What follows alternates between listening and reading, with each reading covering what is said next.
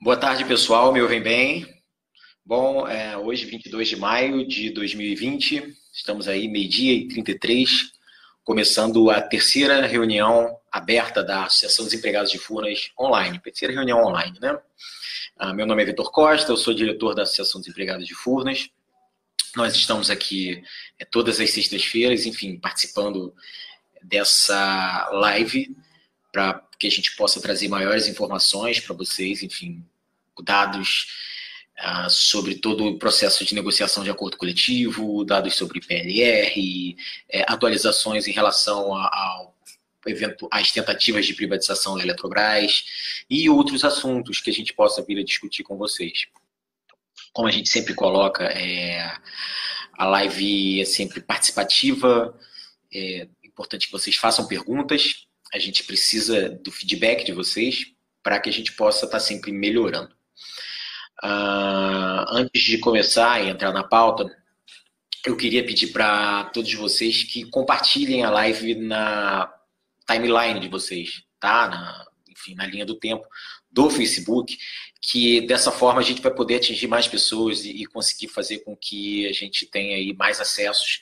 E o grande objetivo dessa live, é, dessa live é que a gente possa é, trazer bastante informação. Eu mesmo vou fazer o compartilhamento aqui agora no meu celular para que a gente possa é, alcançar um número maior de pessoas. com vocês. Deixa eu compartilhar. Gente sempre coloca é, a live. Assim, Pronto. Feito. Compartilhei com meus amigos. Façam o mesmo. É, e não custa lembrar, curtam a página da ZEF, curtam a, live, deixem aqui na live as suas perguntas que a gente está acompanhando, a gente está monitorando para que a gente possa fazer é, as respostas também. E não deixem de divulgar a live. Tá? A gente tem tido um número de acessos muito bom e a gente tem tido um retorno muito positivo também. Como eu sempre coloco para vocês, o, o objetivo inicial, a gente já tinha a ideia de fazer uma live uma reunião aberta online para que a gente pudesse atingir também o pessoal das regionais. A gente faz essa reunião aberta, fazia essa reunião aberta presencialmente todas as sextas-feiras no escritório central de Botafogo. E nós já tínhamos a ideia de fazer algo assim, a gente já estava planejando e uh, o processo de quarentena acabou precipitando esse projeto, mas foi, acabou sendo algo positivo. A gente é, tem conseguido chegar a, a muitas pessoas e, e, tem recebido muitos retornos, porque nesse momento, que é um momento que a gente está num necessário isolamento social, é, é, importante que todo mundo esteja informado, já que a gente não tem a possibilidade de fazer as reuniões abertas presenciais, é, a gente não tem a possibilidade de se encontrar é, nos corredores da empresa para poder trocar informação. Então, é, a gente acredita que numa situação como essa, que a gente sabe que está todo mundo um pouco angustiado, para saber é, de como que a gente sai dessa quarentena, enfim, para ter uma perspectiva positiva, e nós acreditamos que teremos uma perspectiva positiva, é, então a gente se manter informado é a melhor solução. A gente se manter informado, o fato da gente estar tá, é, isolado não quer dizer que a gente não tenha que perder o contato. Então a gente está usando essa ferramenta para isso, para poder ter um contato com os nossos associados e para que a gente possa é, poder ouvir as pessoas também e, os anseios das pessoas nesse momento. É, é algo que a gente coloca sempre também. É um momento difícil, desafiador para todos nós, talvez o maior desafio da nossa geração, e para isso é importante que a gente ouça as pessoas. Então a ZEF está aqui toda sexta-feira, pelo menos para poder ouvir seus associados, poder conversar com as pessoas e, e dar um feedback de tudo que tem acontecido ultimamente, principalmente na nossa empresa e no setor elétrico de maneira geral. Ah, eu falaria a pauta de hoje, é, inicialmente seria para tratar de privatização, mudança de sede, é, seria o Felipe, a gente entraria com uma outra ferramenta nova, mas é, teve um probleminha técnico, mas que já foi solucionado. E falaríamos sobre mudança de sede, especificamente sobre privatização Acordo coletivo e PLR, a gente sempre dá uma atualização, mesmo que rápida, porque são assuntos em curso. E sobre o programa Telereal Saúde. É, eu estou vendo que as pessoas ainda estão entrando, e aí eu reforço para vocês, compartilhem, a gente mandou a mensagem para o WhatsApp de todo mundo. Ah, e, então, o assunto telereal saúde, eu vou deixar um pouquinho para depois. E aí, no final, se alguém tiver dúvida sobre PLR, ACT, são assuntos mais corriqueiros que a gente vem falando é, com o passar do tempo, a gente volta neles, não tem problema nenhum. Mas o telereal saúde, como a, gente avalia que até nesse período de quarentena é algo muito importante, gostaria de, de deixar para um pouquinho mais para o final, que é quando normalmente a live vai ficando mais cheia é, nas nossas avaliações anteriores. Bom, uh, sobre privatização, tentativas de privatização da Eletrobras. É, nós tivemos uma live na semana passada, a gente já tem detalhado é, algumas questões de ritos do parlamento. É importante que vocês saibam, a gente tem hoje, dentro da Câmara dos Deputados, dois projetos de lei que objetivam privatizar a Eletrobras. O projeto de lei 9463 de 2018, ele foi ainda no governo Temer, é, com uma modelagem, para discutir a modelagem de privatização da Eletrobras, incluindo o Programa Nacional de Estatização, seria uma modelagem por aumento de capital, né? Se chama follow-on. E, na verdade, a, o governo Bolsonaro entrou e também fez o seu projeto de lei muito semelhante ao projeto de lei 9463, mas com um número novo, projeto de lei 5877 de 2019. O projeto de lei 9463, ele entrou em comissão, mas ele é, adormeceu na Câmara, uma vez que a comissão, é, na nova legislatura, a comissão especial ela não foi renovada. Com a chegada do projeto de lei 5877, o processo inicial é, se daria com o despacho do presidente da Câmara, o presidente da Câmara, Rodrigo Maia, ele teria que despachar para a criação de comissão especial. Uh, em 2018, no projeto de lei 9463, nós tivemos uma discussão que as comissões especiais elas só poderiam ser constituídas a partir do momento que nós tivéssemos comissões permanentes. Para quem não vive o dia a dia da Câmara dos Deputados, eu explico. Nós temos, é, além das sessões do plenário, discussões e deliberações em comissões é, específicas. A gente tem a comissão de orçamento, comissão de, de finanças e é, a CFT, finanças e tributação, a gente tem comissão de relações exteriores, enfim, de, de relação de trabalho, é, são várias comissões, comissão de Minas e Energia, como a maior das comissões que muitas matérias passam, que é a CCJ, de, Constituição e Justiça. E então, normalmente quando um assunto atinge mais de duas ou três comissões, esse assunto, é, esse tema tem que ser discutido numa comissão especial. E como é que você constitui uma comissão especial se as comissões permanentes não foram constituídas? É, em via de regra, as comissões permanentes é, elas são constituídas no início da sessão parlamentar, que é no início do ano, ali por fevereiro ou março, normalmente em março, e a partir dali você consegue criar outras comissões especiais.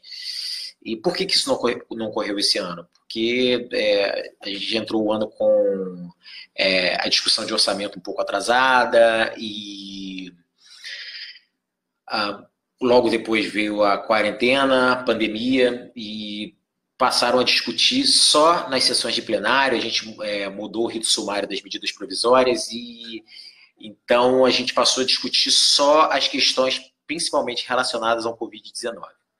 A exceção inicial foi a MP 905, que era carteira verde e amarela, passou na Câmara, o Senado não passou. Ah, ultimamente tem sido discutido também a MP 910, que é chamada MP da grilagem de terras.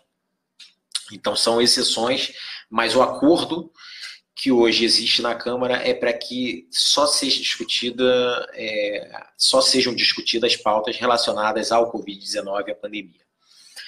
E, bom, no caso, a privatização da Eletrobras, ela objetivamente não tem relação nenhuma com a pandemia. Se vocês lembrarem no início da, dessa discussão de quarentena, pandemia, o ministro Paulo Guedes até tentou colocar as privatizações como algo importante para financiar um eventual, na época, e hoje um real, custo social e econômico ah, por conta do momento que a gente vive hoje. A nossa crise sanitária por conta do isolamento, ela já está provocando uma crise econômica e vai provocar uma crise social, é, algo que se as expectativas são que sejam crises sem precedentes, a gente caminha para para desaceleração da economia mais rápido do que se caminhou em 1929, por exemplo, e 2008, nem se fala.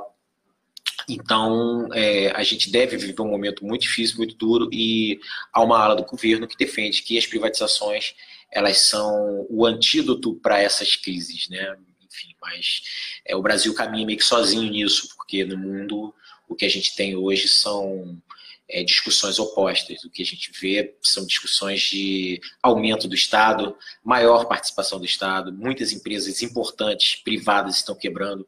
É, na Itália, a Alitalia, por exemplo, que é uma empresa de aviação ah, muito conhecida, ela já tem já desenha uma participação do Estado para que ela não quebre. No Brasil, essa semana, o próprio ministro Paulo Guedes falou, talvez, da participação do Estado nas, nas empresas de aviação, justamente porque se você não tem voo, é, você não roda esse mercado. Não, a gente costuma dizer que não é ativo mais perene do que cadeira de avião, porque, enfim, quando você, depois que o voo parte, já era, e nesse momento nem voos estão partindo.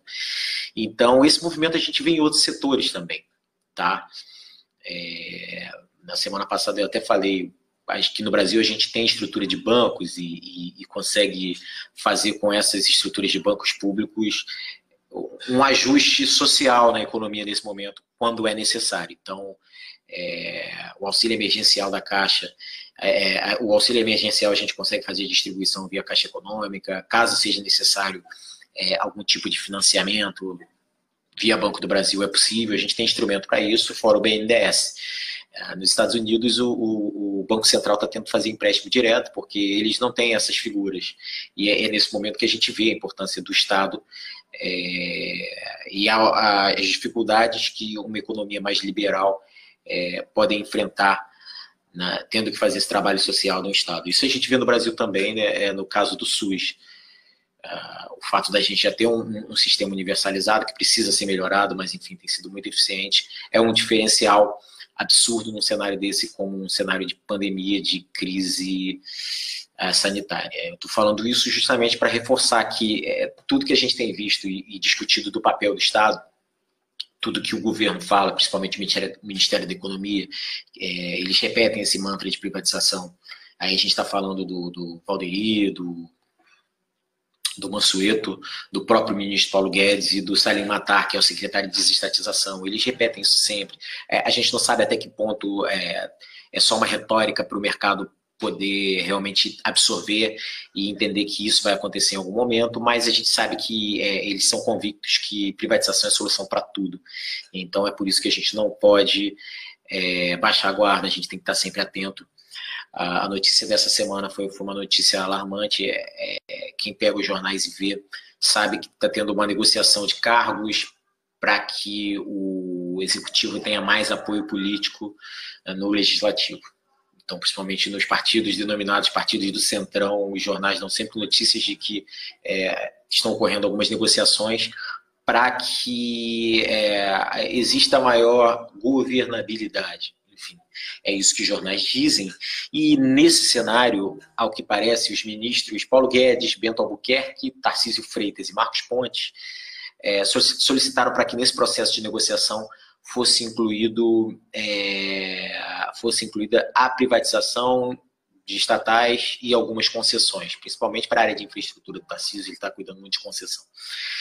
Uh, só que, assim, normalmente, como a gente falou na semana passada também, o Centrão é meio avesso à, agenda de privatização, por N motivos. Mas, enfim, é meio avesso. E nessa discussão, a, a ZF achou por bem se posicionar. Eu não sei se todos vocês viram ontem, mas está na capa do site da ZF, zf.com.br, uma nota, uma nota de esclarecimento é, não sei se vocês acompanham, mas nesses processos de rede social a gente tem tido muita resistência a notas de repúdio, porque, enfim, as pessoas dizem que é um instrumento que tem que passar disso, a gente tem que aumentar o tom, enfim. Então, o que a gente fez foi uma nota de esclarecimento, uma nota técnica para deixar claro é, que a, a, saiu uma notícia anteontem falando da possibilidade de se incluir Furnas como um leilão de dessas negociações, enfim, E é, o que a gente acha melhor nesse momento, a gente deixa muito claro, é que Furnas tem uma indicação técnica, é, alguém que chegue comprometido com é, o desenvolvimento da empresa, e o desenvolvimento de uma empresa desse tamanho é, acaba também atingindo no desenvolvimento do país. É, Furnas precisa voltar a investir. É, Furnas tem tido recorrente lucros bilionários, é, tem um endividamento muito baixo e as taxas de juros no mercado estão baixas, então a gente está pronto para voltar a investir. E uh, investimento em infraestrutura a gente sabe também que acaba sendo é, um efeito imediato para a geração de emprego. Então, o que a gente está precisando mesmo hoje no Brasil é de investimento em infraestrutura, é de voltar a crescer, e nada melhor do que uma empresa desse tamanho e do poste de Furnas é, para puxar, para induzir esse desenvolvimento. É, e a gente espera também que esse presidente que chegue agora em Furnas, o novo presidente, que não seja comprometido com essa agenda de privatização. É no momento que é, o mundo foca em estados fortes, a gente precisa é, fortalecer as estatais e, e para que elas possam cumprir a sua função social. Né? Bom, ainda sobre a nota, por que, que a gente se preocupa também com é, o, o essas discussões de indicações políticas, enfim, é porque, é, além de tudo que eu já falei, a gente tem que proteger sempre o nosso fundo de pensão, a nossa Fundação Real Grandeza. Nós já tivemos ameaças no final da década passada, isso é notório, saiu em jornais, a gente teve um movimento forte das entidades sindicais e das associações, e, enfim, quando surge esse movimento, a gente sempre se preocupa, a gente liga o alerta para que a gente possa ter é, o nosso fundo de pensão cumprindo também a sua função, a sua função, a função que é para pagar a aposentadoria do último aposentado de Furnas, da última pensionista ou do último pensionista de Furnas, aposentada, enfim, que ele cumpra única e exclusivamente a sua função, que é como tem sido nos últimos anos. Não é? E, e, também hoje faz a gestão muito boa do nosso plano de saúde. Eu já vou falar de plano de saúde. Ah, então, em linha principalmente com, com relação ao que eu falo de privatização, a outra notícia que eu trago da semana é que o deputado federal Enel Verri, do PT, ele teve autoria de um projeto de lei, projeto de lei 2715 de 2020.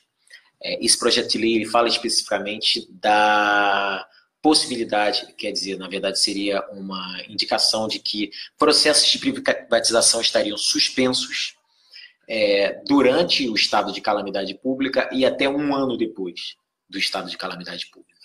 É, então, assim, a gente acompanha e entende que esse é um movimento importante, porque é, no momento que a gente vive, com, com tantas pautas importantes, onde a gente precisa buscar é, o melhor respaldo social e econômico possível para diminuir o impacto da crise, das crises na população brasileira. É, não tem sentido a gente ficar discutindo privatização ou outras questões que é, a gente entende que são meramente de cunho ideológico, enfim, é, não, não tem uma propriedade e principalmente vão na contramão do mundo. É, então, esse é um projeto de lei que, que tem o nosso apoio. É, a gente já divulgou bastante um, um Forms, que é, na verdade, uma espécie de enquete oficial da Câmara, para que vocês votem nesse projeto de lei. Concordo totalmente, ok? É, esse link está na capa do site da ASEF também, azef.com.br. Entrem no site, cliquem no link e, e lá vocês vão poder votar. Peço para que divulguem também para familiares, amigos, é o que ocorre quanto mais a gente vota, concordo totalmente, é, mais sinaliza para o governo que esse é um movimento importante. E como ele cita é, o prazo de pandemia, pandemia estado, e o estado de calamidade pública, é, acaba sendo uma pauta que pode ser colocada nesse momento no, no, na discussão é, do Covid-19. Então, é, a gente pede que vocês entrem, votem, façam todas as, as divulgações possíveis, porque é uma pauta muito justa e, e e muito importante que, que vá para frente, que siga adiante. Sobre privatização era isso. Sobre acordo coletivo, é, nós vamos ter uma. Eu já falei algumas coisas na semana passada sobre acordo coletivo, sobre a negociação, tem sido uma negociação dura. é, o CNE fez um boletim, esse boletim também está na capa do site da ZEF, eu peço para que vocês leiam o boletim. Aqueles que querem maiores detalhes sobre como foi a última reunião, é, aqui no, no, na página da ZEF, na fanpage da ZEF no Facebook, nós temos maiores detalhes é, na última reunião aberta, só vocês assistirem. Enfim, se tiverem dúvidas, perguntem para a gente aqui nos comentários ou então no e-mail reunião azef.gmail.com, que a gente vai responder.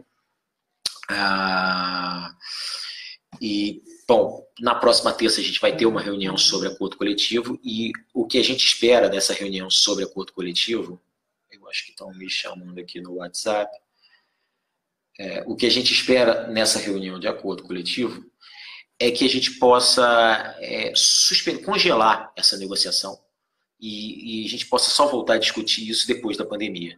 É, como a gente já disse mais de uma vez, é, seria o mínimo de bom senso de todas as partes. É, a gente não está em condições de fazer nenhum tipo de negociação agora. É, as pessoas ou estão em casa, trabalhando em home office, e, ou estão trabalhando é, nas suas estações de trabalho, nas áreas operacionais. E até por uma questão de humanidade, o melhor se fazer nesse momento é suspender essa discussão congelar a negociação e, e a gente volta estender o acordo coletivo e a gente volta a discutir isso é, quando a gente sair desse processo de pandemia, ou em dezembro, ou então até o, o ano que vem, enfim. O que não dá é para a gente é, criar um, um, thriller psicológico agora, nesse momento, enfim, falar de cortes de dezenas de cláusulas históricas, é, isso não ajuda ninguém. Isso, isso não é uma prática boa de negociação, a gente avalia ponto, mas é, a Eletrobras pode ter o direito de achar que é uma prática boa. Só que nesse momento, principalmente, não tem a menor condição.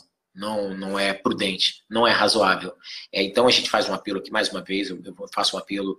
É, eu sou um diretor de uma diretoria colegiada.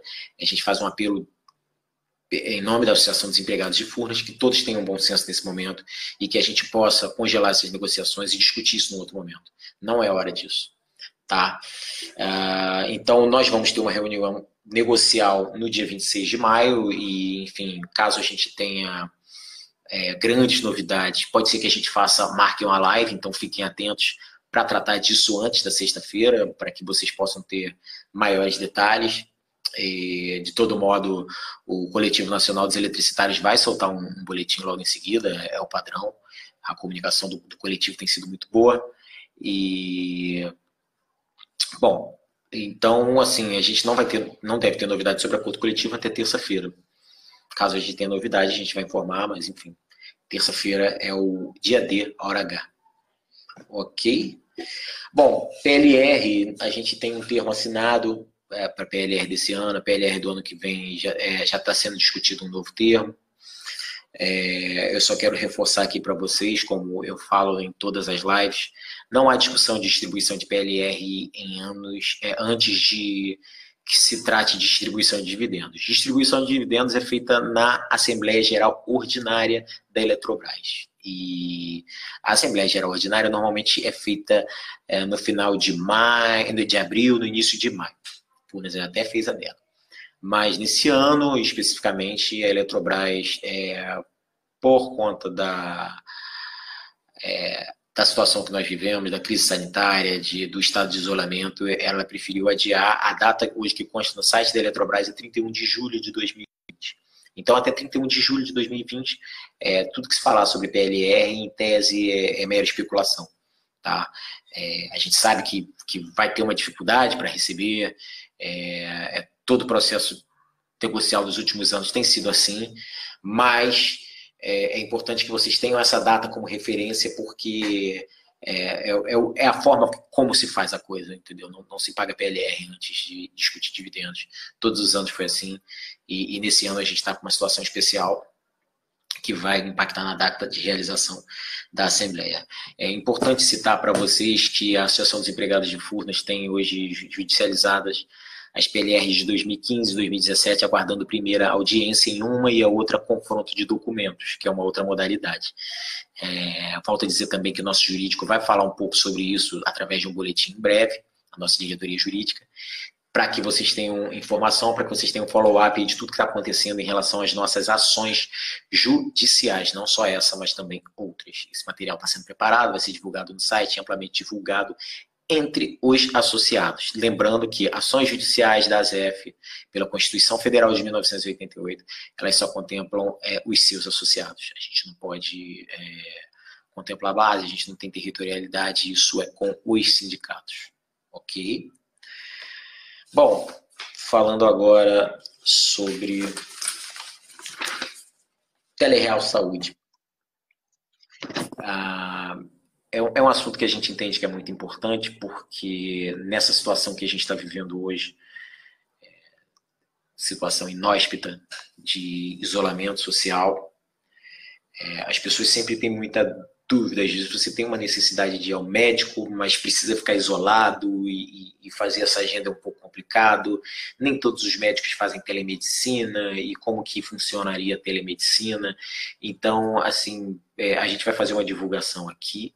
Eu de antemão digo a vocês que tem um tutorial para cadastro é, no nosso site, no site da ZF, já publicado na capa do site da ZF ah, para que vocês baixem uma apresentação em PowerPoint e consigam saber como se cadastrar. Mas eu vou tentar aqui falar um pouquinho sobre o que é isso, é esse Telereal Saúde.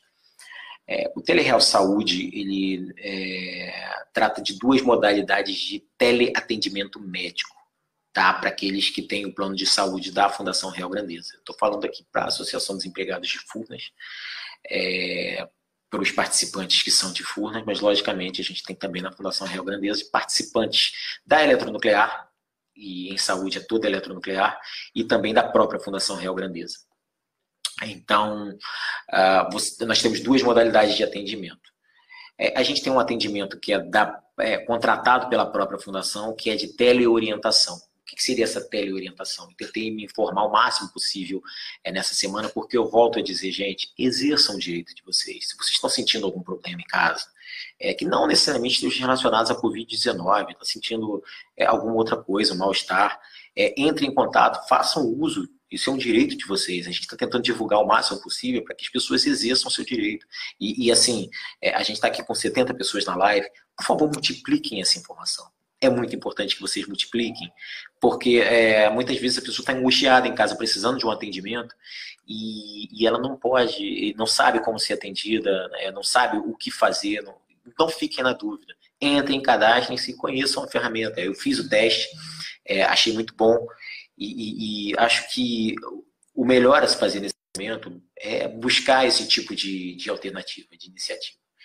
Então, a, a teleorientação, ela funciona da seguinte forma: você vai, vai ter uma espécie de triagem com o enfermeiro, depois você vai passar por um clínico geral, e, e são questões mais corriqueiras para um primeiro atendimento, um atendimento mais emergencial, é onde você pode tirar dúvidas e ser ouvido primeiro por um enfermeiro, depois por um médico, por um clínico, e, e questões de saúde mais corriqueiras você pode resolver dessa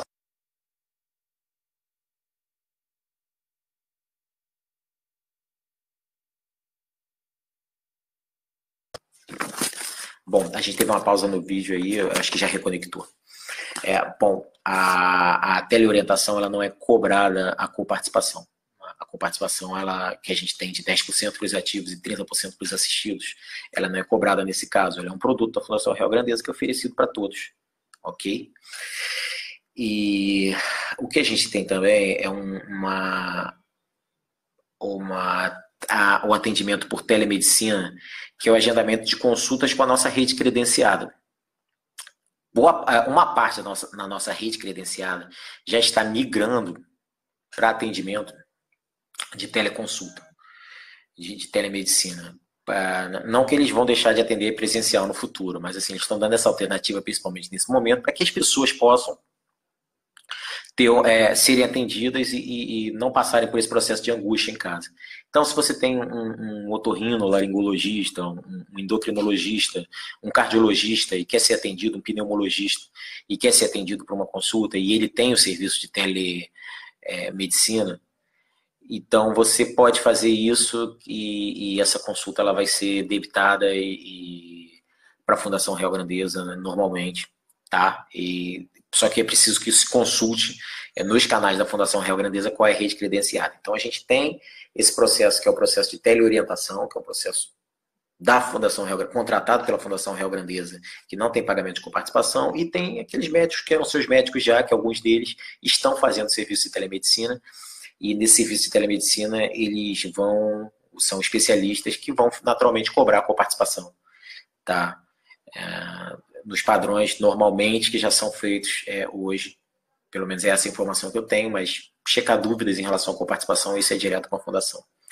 É, já havia uma, uma ideia de se fazer esse trabalho antes, que é esse trabalho de é, regulação. Já, já, já, já era feito um, um, um, trabalho de regulação a respeito disso antes da pandemia, mas a pandemia também precipitou é, esses serviços. E a ideia inicial era para que se pudesse ter uma maior oferta é, de, de possibilidades para as regionais, principalmente. É, tem áreas que Furnas é, entra e você, não consegue fazer convênios com a, com a base de médicos, então é, é muito importante que, que a gente possa ter outras alternativas, é, a saúde possa chegar para essas pessoas. Ponto. É fundamental. E nesse momento de pandemia, então isso está sendo utilizado, pode ser utilizado também por todo mundo. É, é importante dizer que é necessário que vocês tenham um e-mail cadastrado na Fundação Real Grandeza. Bom, gente, a gente teve um probleminha técnico uh, na reunião aberta como estava sendo feita, como eu disse aqui já anteriormente, e a gente está voltando por aqui pelo celular para que a gente possa finalizar as informações dadas na reunião aberta de hoje. Importante dizer para vocês que é, a gente está procurando a melhor ferramenta possível para que a gente possa é, se comunicar com vocês, para que nesse período de pandemia é, a gente possa ter, enfim, uma, uma forma boa de, de lidar com as pessoas e de conversar com as pessoas. É, eu estou vendo aqui que o, o, o Valdeato entrou, o Valdetaro, Roberto Valdetaro, o Fernando Pereira. Fala, Fernando, tudo bem? Estou vendo que o pessoal está entrando, está voltando a entrar. Gente, então, o que é mais importante que vocês saibam nesse momento? Que é, a gente está procurando uh, estar em comunicação e que nesse processo de comunicação a gente vai encontrando aos poucos a melhor ferramenta possível, né? É, uma live de uma associação é, é, algo que a gente tem que prezar pela, pelas melhores informações, então buscar é, muitos detalhes para que a gente possa é, ter informação fidedigna para vocês, ok? Eu vou tentar entrar aqui no notebook que eu estava para ver se eu consigo ler as perguntas, tá? Ah, porque lendo as perguntas a gente finaliza essa live de hoje. Ah, bom, para que a gente consiga fechar aquele último assunto, a gente estava falando de teleatendimento e principalmente teleatendimento de saúde da Fundação Real Grandeza. E eu estava passando para vocês o que, que é necessário para se fazer esse teleatendimento. É, bom, é necessário que vocês tenham um e-mail cadastrado na Fundação Real Grandeza e por isso é importante que vocês mantenham o cadastro de vocês atualizados na nossa fundação, ok? É necessário que vocês tenham um tablet, um smartphone uh, ou um computador, notebook ou desktop com conexão na internet, ok? E é importante informar para vocês também que hoje essa plataforma está no, no website frgsaude.com.br, mas que também a gente vai ter essa plataforma em breve em aplicativo. Mas uma coisa não vai substituir a outra, só mais uma alternativa. É, eu reforço para vocês Caso vocês tenham é, algum problema de saúde em casa e, e, e venham a ficar nesse dilema, poxa, é, a gente vai é, buscar atendimento, é, vou ao médico, mas aí se eu for ao médico eu quebro o isolamento social. Então não precisa, a gente não precisa fazer essa escolha. Acessem frgsaude.com.br. É, a gente já colocou no site da ZF um tutorial para que vocês possam saber como, como o que é necessário para se cadastrar é, façam o cadastro e, e, busquem o atendimento que vocês julgarem necessário. Nesse momento, um momento desafiador que a gente está vivendo, talvez o maior desafio das últimas gerações, é importante que a gente tenha aí é, importante que a gente tenha aí o máximo de informação possível, tá? Bom, a gente praticamente finaliza nisso. Eu, eu vi aqui algumas perguntas. Deixa eu ver se eu consigo tarde, localizar. Pessoal, Bom. O Rafael Freitas fala dos problemas de conexão que a gente teve, enfim, a gente está aqui adaptando para poder finalizar a live. É, o, o, Sérgio Rodrigues ele fala sobre é, que concorda plenamente com o fato da gente buscar o congelamento das negociações de acordo coletivo, Sérgio, é, é esse o nosso objetivo.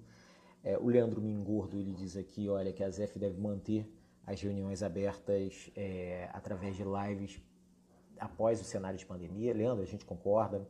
É, na gestão anterior a gente não fez porque demandava um pouco de organização e, enfim, é, a gente conseguiu sentar agora e, e, e, conseguir, mesmo com eventuais problemas técnicos, é, fazer rodar essa apresentação, essa reunião aberta online.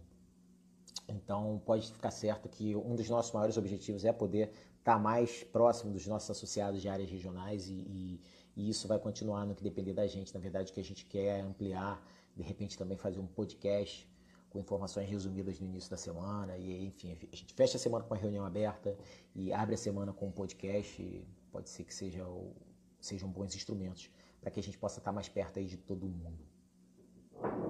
Ah, deixa eu pensar aqui só um segundo. O, o, o Fernando Fonseca fala que, sobre especialidade. O Luciano Arruda também pergunta se a gente sabe informar como está a saúde financeira das empresas.